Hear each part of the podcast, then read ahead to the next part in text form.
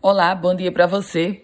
Quarta-feira, 18 de maio de 2022, chegamos com as primeiras notícias do dia e a informação é sobre eleições, sobre Tribunal Regional Eleitoral do Rio Grande do Norte, que manteve no cargo a prefeita e o vice-prefeito de Serra de São Bento. Em sessão plenária, a corte julgou o processo de investigação contra a prefeita Vanessa Gomes de Moraes e o vice-prefeito Eduardo Pereira de Melo. E ainda o ex-prefeito e pai da atual gestora, Francisco Erasmo de Moraes. Acusação: abuso de poder político, abuso de poder econômico.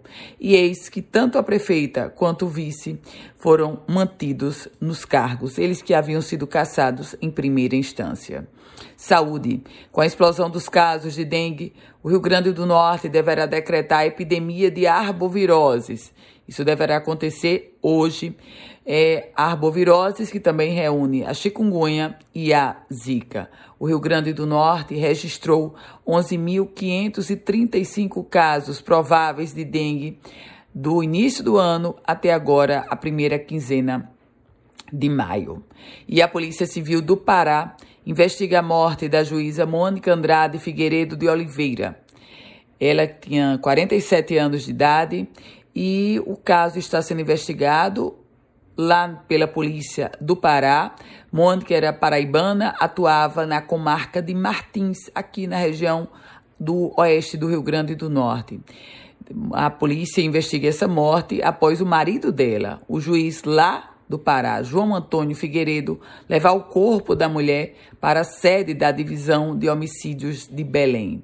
A tese sustentada pelo marido é de que houve suicídio, mas na verdade a polícia também investiga o próprio magistrado, que é o marido da juíza lá de Martins. Falando agora sobre reservas hídricas, porque as reservas hídricas do Rio Grande do Norte tiveram um novo aporte com as últimas chuvas, chegando a 48,37% da sua capacidade total. Isso consta no mais recente boletim do Instituto de Gestão das Águas do Rio Grande do Norte e duas pacientes agrediram uma médica na unidade básica de saúde de Rosa dos Ventos, no município de Parnamirim. Em nota, a Prefeitura de Parnamirim confirmou o caso e esclareceu que as duas mulheres já chegaram à unidade exaltadas, querendo atendimento imediato. Houve uma grande confusão e a polícia foi acionada para ir até o local. Por falar em polícia, a Polícia Rodoviária Federal apreendeu 29 quilos de pasta base de cocaína e prendeu um homem na cidade de Mossoró. A identidade do homem não, ter, não foi revelada. Com ele estava uma, essa quantidade de 29 quilos de pasta base. Esse homem tinha 37 anos de idade. E o Ministério Público do Rio Grande do Norte recomendando que o governo do estado conserte os carros fumacês.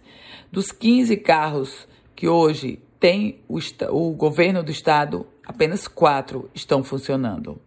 Com as primeiras notícias do dia, Ana Ruth Dantas. Desejando a você um ótimo e produtivo dia. A gente volta a se encontrar logo mais. Quer compartilhar esse boletim? Fique à vontade. Quer começar a receber esse boletim? Manda uma mensagem para o meu WhatsApp.